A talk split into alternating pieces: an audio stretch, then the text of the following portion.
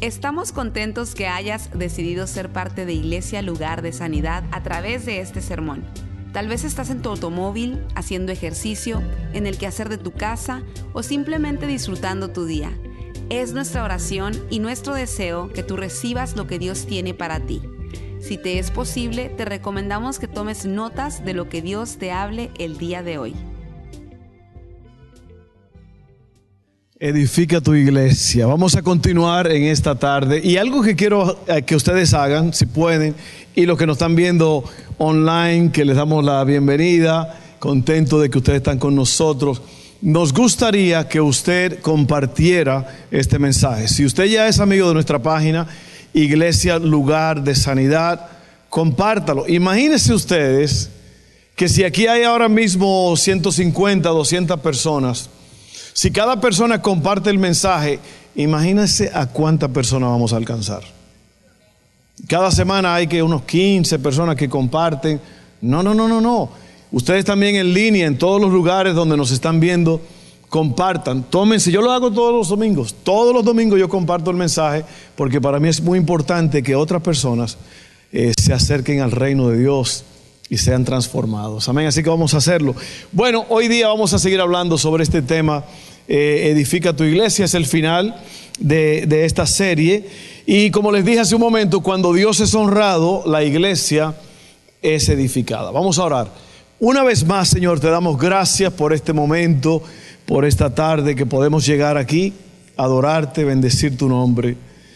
Ayúdanos, Señor, a predicar esta palabra que podamos eh, recibirla, que caiga en buena tierra, para que pueda germinar y producir fruto. Todo esto, Señor, estamos esperando que tú lo vas a hacer. Gracias en el nombre de Jesús. Amén, amén, amén.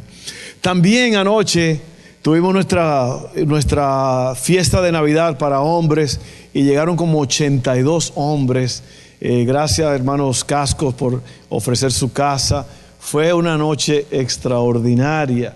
Fue algo tan hermoso ver todos estos hombres celebrando. Yo estaba asombrado de la cantidad de hombres. Cada vez vienen más. Y fue, wow, tremendo. Yo creo que esta vez sí le ganamos a las mujeres. Le ganamos. Yo creo que le ganamos, Coqui. Pero fue tremendo, fue tremendo. Si, usted como hombre no llegó a esa, a esa reunión, se perdió de algo extraordinario. Muchos muchachos nuevos estaban allí. Cuatro de estos hombres se entregaron al Señor anoche. Así que anoche había fiesta en el cielo. Amén. Fue extraordinario. Amén. Así que vamos a, vamos a predicar este mensaje y abra su corazón porque yo creo que, como siempre les he dicho, hay una solución espiritual para cada problema. Oiga qué poderoso es eso. Hay una solución espiritual para cada problema. El asunto es que tenemos que buscar, tenemos que estudiar, tenemos que escudriñar, tenemos que tocar, porque cuando uno toca se le abre. El que busca haya, el que toca se le abrirá. Amén. Así que hágalo, no importa la condición en la cual tú viniste hoy, oye la palabra y deja que esta palabra cambie tu corazón. Que esto no sea nada más un momento que viniste y te sentiste bien por un rato, no, que sea un estilo de vida, que sea un cambio radical en tu vida, en tu casa. Porque cuando tú sirves a Dios, todas las cosas van a caer en su lugar. Amén. Vamos a predicar. Cuando Dios es honrado, la iglesia es edificada. Y yo le voy a leer un relato muy poderoso en el libro de Éxodo, capítulo 35. Voy a leer unos cuantos versos porque es muy importante entender el contexto de eso para poder eh, entender toda la historia de lo que vamos a hablar. dice así, oiga bien, abra los oídos, que Dios le va a bendecir en esta tarde. Dice entonces, toda, esto es antes del tabernáculo, eh, están recogiendo ofrendas para hacer el tabernáculo. El tabernáculo tiene muchos componentes. Tiene oro, tiene plata, tiene pieles de todo tipo, tiene muchas piedras preciosas, muchas cosas que cortinas. Y como son tantas cosas para hacer el tabernáculo, todo esto tiene que hacerse bien. Porque todo lo que se hace para Dios tiene que hacerse bien. Amén. Todo lo que se hace para Dios tiene que hacerse como Él dice. Porque cuando usted hace eso, Dios entonces honra a la persona que lo hace. Oiga bien, y esta es la narración de cuando la gente empieza a dar. Yo quiero que usted se fije en las palabras que se usan allí. Dice así, entonces toda la comunidad de Israel se despidió de Moisés y cada cual regresó a su carpa. Todos aquellos con el corazón motivado y el espíritu conmovido regresaron con ofrendas sagradas al Señor. Trajeron todos los materiales que se necesitaban para levantar el tabernáculo, para realizar las ceremonias y para confeccionar las vestiduras sagradas. Vinieron todos. Yo quiero que usted note cuántas veces la palabra todos aparece en esta narración. Es muy importante. Vinieron todos los que tenían el corazón dispuesto, tanto hombres como mujeres, y trajeron al Señor sus ofrendas de oro, broches, aretes, anillos y collares. Así que váyase quitando todo eso, que ahorita vamos a recoger todo eso, ofrenda. Todos los aretes, los broches, los vamos a poner aquí de oro especialmente. No se crea, estoy jugando, estoy jugando. Este, oiga bien, presentaron toda clase de objetos de oro como una ofrenda especial para el Señor. Todos los que poseían hilo azul, púrpura y escarlata, estos son materiales, lino fino y pelo de cabra para tela, pieles de carnero curtidas y cuero de cabra de la mejor calidad. Los traían voluntariamente. Además, todos los que tenían objetos de plata o de bronce los entregaron como una ofrenda sagrada al Señor y quienes tenían madera de acacia la dispusieron para que se usara en el proyecto. Todas, todas las mujeres que tenían habilidades para la costura y el tejido prepararon hilo azul, púrpura y escarlata. Estos son colores, eh, eh, eh, morado y rojo, y tela de lino fino y los entregaron. Todas las mujeres, todas las mujeres de buena voluntad pusieron en práctica su habilidad para hilar el pelo de cabra. Los líderes entregaron piedras de ónice y otras piedras preciosas para incrustarlas, incrustarlas en el efod y en el pectoral del sacerdote. También contribuyeron con especias y aceite de oliva para el alumbrado, el aceite de la unción, y el incienso aromático. Así, todos los del pueblo de Israel, cada hombre y cada mujer, con deseo de colaborar en la obra que el Señor les había dado por medio de Moisés, presentaron sus ofrendas con generosidad al Señor. Todos los que poseían los siguientes artículos los trajeron voluntariamente, hilo azul, púrpura y escarlata, lino fino y pelo de cabra, portela y pieles de carnero curtidas y pieles finas de cabra. Todo lo que se necesitaba para esta gran obra, para este gran proyecto, que era donde Dios iba a perdonar los pecados del pueblo, donde Dios se iba a presentar cada día, donde los sacerdotes iban a ofrecer sacrificios, todos los materiales que se necesitaban para llevar a cabo esta obra fueron traídos. Y usted va a ver al final, vamos a leer un verso que dice, que todo lo que se necesitaba se recogió y Moisés tuvo que decirle al pueblo que ya no trajeran más. Esto es muy grande porque cuando, una, cuando el pueblo de Dios entiende esto, cuando el pueblo de Dios aprende, madura, entiende de qué se trata todo esto, porque yo creo que nuestra vida entera debe ser una ofrenda a Dios. ¿Por qué? Porque Dios dio todo lo que tenía por nosotros. En Juan 3:16, la Biblia dice claramente, porque de tal manera amó Dios al mundo que ha dado a su Hijo único para que todo aquel que en Él cree no se pierda, mas tenga vida eterna. El primero que ha mostrado su ejemplo en dar es nuestro Dios. Dios el Padre dio lo mejor que tenía. Nos ha dado sus ángeles, nos ha dado su Espíritu Santo. Constantemente nos está dando. Usted está entendiendo esto, que Dios siempre nos está dando. Y como Dios siempre está dando, ¿por qué nosotros también no debemos hacer lo mismo? Amén. Muy importante. Entonces voy a hablar tres cosas rápido. Número uno, motivación, no manipulación. Motivación, no manipulación. Dios es quien conmueve nuestros corazones, pero es nuestra responsabilidad movilizarnos. Dios no quiere que seas manipulado, Él quiere que tú seas convencido, conmovido. El Espíritu Santo habló a la gente de Israel y ellos dieron en consecuencia a ese llamado. Vivimos en una época en la cual todo el mundo quiere tu dinero. Si tú estás viendo televisión, vas a ver comerciales donde te están vendiendo de todo.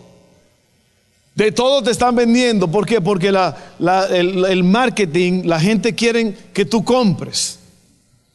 En internet también, anuncios, anuncios, anuncios. En todos los medios sociales, todas las plataformas, te están vendiendo algo. Y luego están los scammers, los estafadores, que esos son más eh, bruscos todavía. Esos te engañan y te quitan tu dinero. Entonces todo el mundo quiere tu dinero. Pero, oiga bien, Dios en realidad no está interesado en tu dinero, Él está más interesado en tu corazón. Él está interesado más en que tú le honres. Amén. Porque la honra, te, voy a explicar esto un momento porque eh, es mi deber explicarte las cosas como son, para que tú puedas entender. Dios no necesita tu dinero. Lo que Dios necesita es tu honra. Amén. La honra es alto respeto y reverencia. Y yo sé que yo siempre digo esto, pero yo se lo vuelvo a recordar, porque la Biblia dice, a mí no me es molesto decirles las mismas cosas. Uno de los mejores métodos de enseñanza y de aprendizaje es la repetición. Si no, no se acuerda usted de las tablas. Amén. Multiplicación. 5 por 8, 40. ¿Ah? 8 por 8, 64. Todo eso. ¿Usted se acuerda de eso? Alguien me dijo, pastor, por no aprenderme las tablas, ahora yo soy el que las carga en el trabajo. Yo soy el de los tablones, el que, el que mueve las tablas, porque no me aprendí las otras tablas. Ahora las cargo al hombro. Ok, entonces, oiga bien, como, como Dios lo que quiere es honra, hay algo que tiene que costarte. Para que honre, tiene que costarte. ¿Usted se acuerda cuando Dios le pidió a Abraham que le entregara a su hijo Isaac? Ve, Abraham no llegó a sacrificarlo con sangre, no lo asesinó allí en el altar, pero en su corazón lo hizo y eso honró a Dios porque Dios vio, y, pero Dios sabía. ¿Cuántos de ustedes sabían que Dios sabía? Es como cuando, cuando Dios está detrás de Adán en el jardín del Edén. Adán, ¿dónde estás? ¿Usted cree que Dios no sabía? Claro que Dios sabía. Lo que Dios quería es que Adán supiera dónde él estaba. Dios quería que Abraham supiera si él en verdad iba a honrar. Dios sabía de antemano. No lo sabe Dios todo, Dios lo sabe todo. Y ya Dios sabía que Abraham iba a sacrificar a su hijo si tenía que hacerlo. Entonces, para que algo honre, tiene que costarte. Y eso es lo que hace, por eso es que siempre Dios ha demandado algo, la primicia. lo, lo primero que nace, los primeros frutos son de Dios, porque lo primero tiene el potencial de bendecir el resto. Por eso es que la mayoría de los cristianos viven muchos en la bancarrota, viven de cheque en cheque. ¿Por qué? Porque no son fieles a Dios con las primicias, no honran a Dios y dicen, no, es que no le puedo dar a Dios porque no me da el dinero. Vea, ahí estás cortando la bendición y estás trayendo maldición. ¿Por qué? Porque Dios quiere honra. Y cuando Dios ve que a ti te cuesta algo, que tú sacrificas algo, Y sabe que no es nada más nuestro dinero, es nuestro tiempo también. Nuestras vidas, nuestros hijos. Mis hijos los cuatro están aquí en el altar, están sacrificados. Ya se le entregaron a Dios desde niños. Yo no sé si usted se da cuenta, pero mi hija Hailey es la primera que viene al altar cuando yo hago el llamado.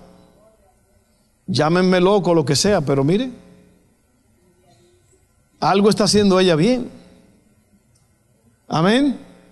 Y ella hace su ritual y su cosa y adora y grita y patalea y pega ahí, pero ella está, ella es la primera que viene. Amén. ¿Cuánto más nosotros?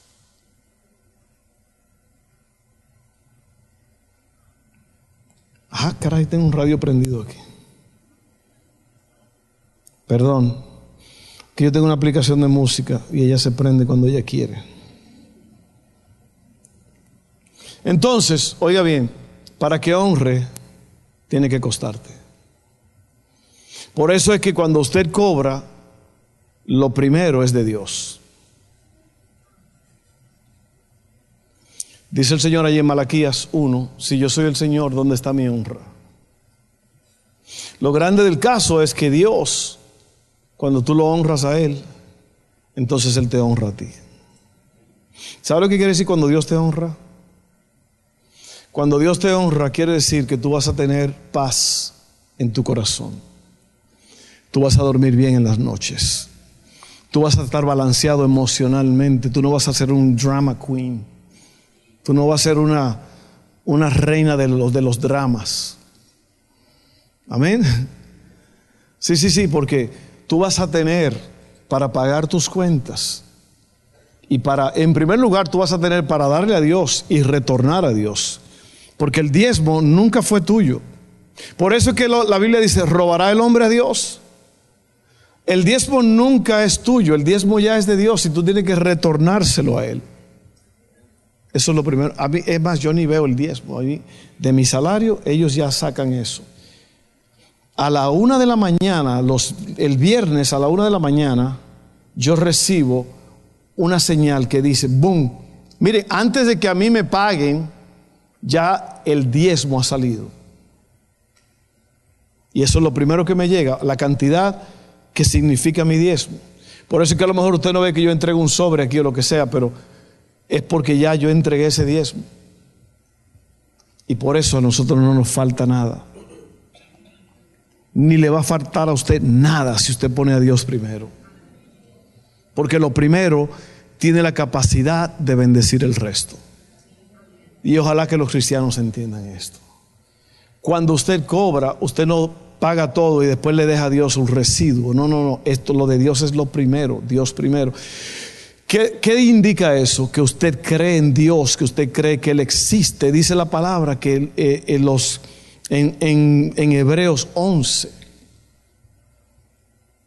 ¿Qué dice Hebreos 11? Ah, donde habla de la fe, porque es... Ahí está.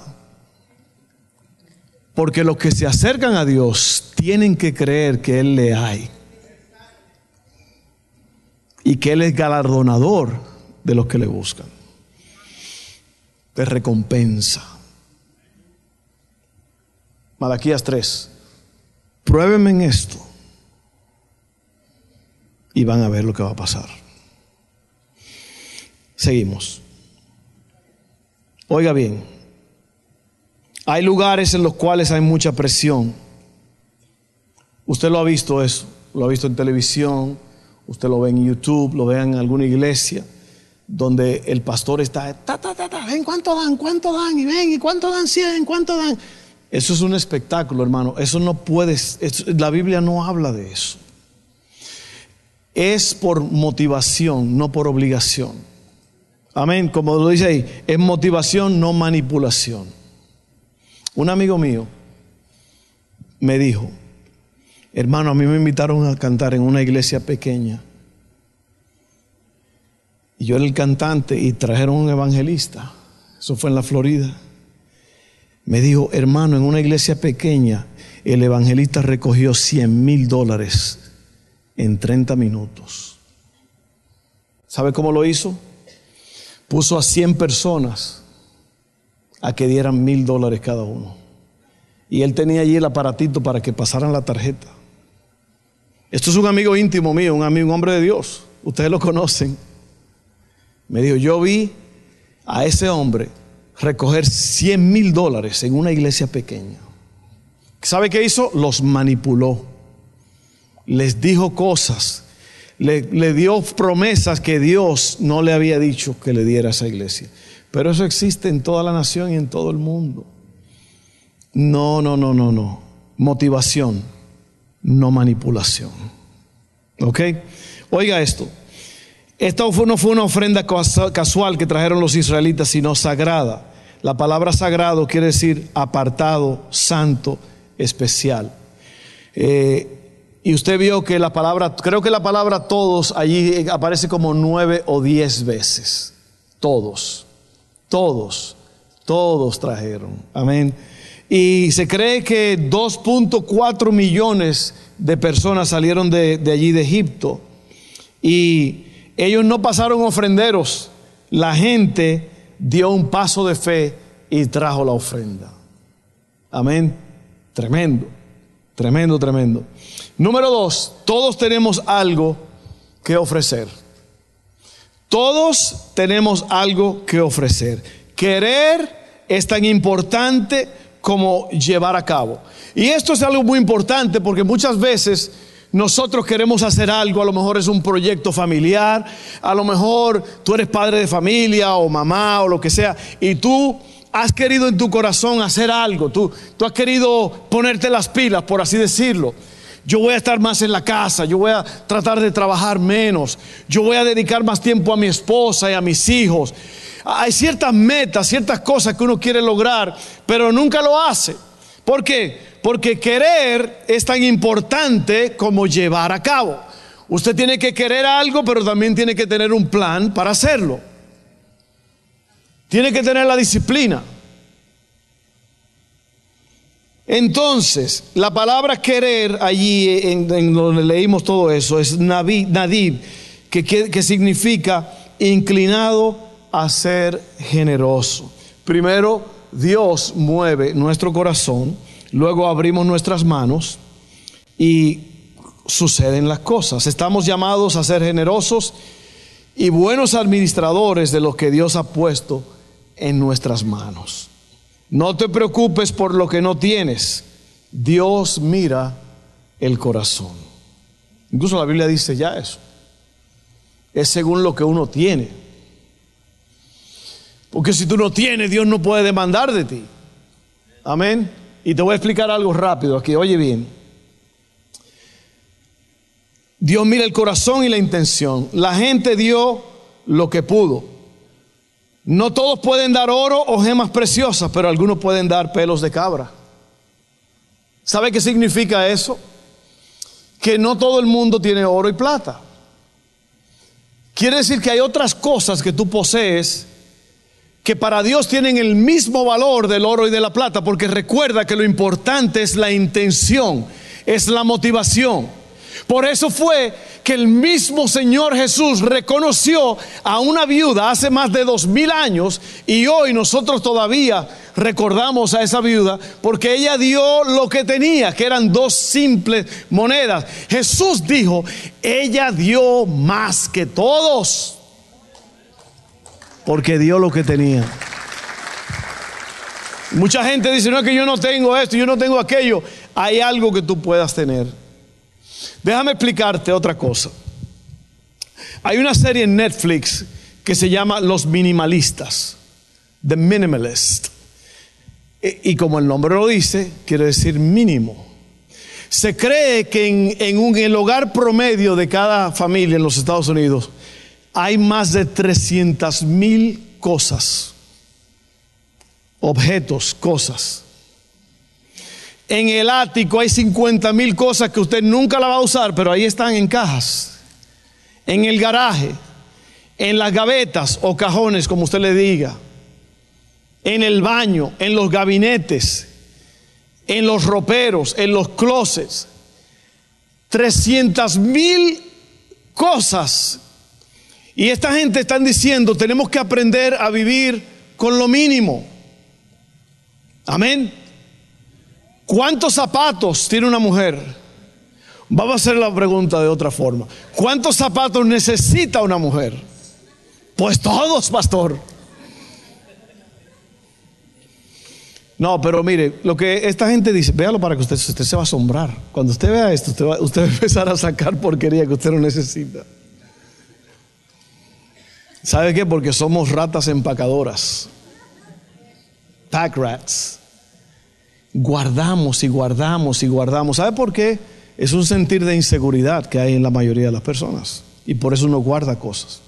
Oye, ¿qué, ¿qué va a hacer? No, no, no, déjalo ahí. Yo un día de esto lo voy a usar. Y pasan 10 años. Y alguien a lo mejor necesita eso. ¿Ok? Minimalistas. Es tremendo. Lo que ellos dicen es, vive y goza lo que tú tienes y lo usas cada día. Si tú tienes 20 libros, bueno, si tú lo lees todo, no los regales. Pero vive con lo mínimo que puedas. Porque tanta saturación. Nosotros fuimos a una casa hace poco, no aquí, en otro estado. ¿Ok? Y mire, era, había que caminar así.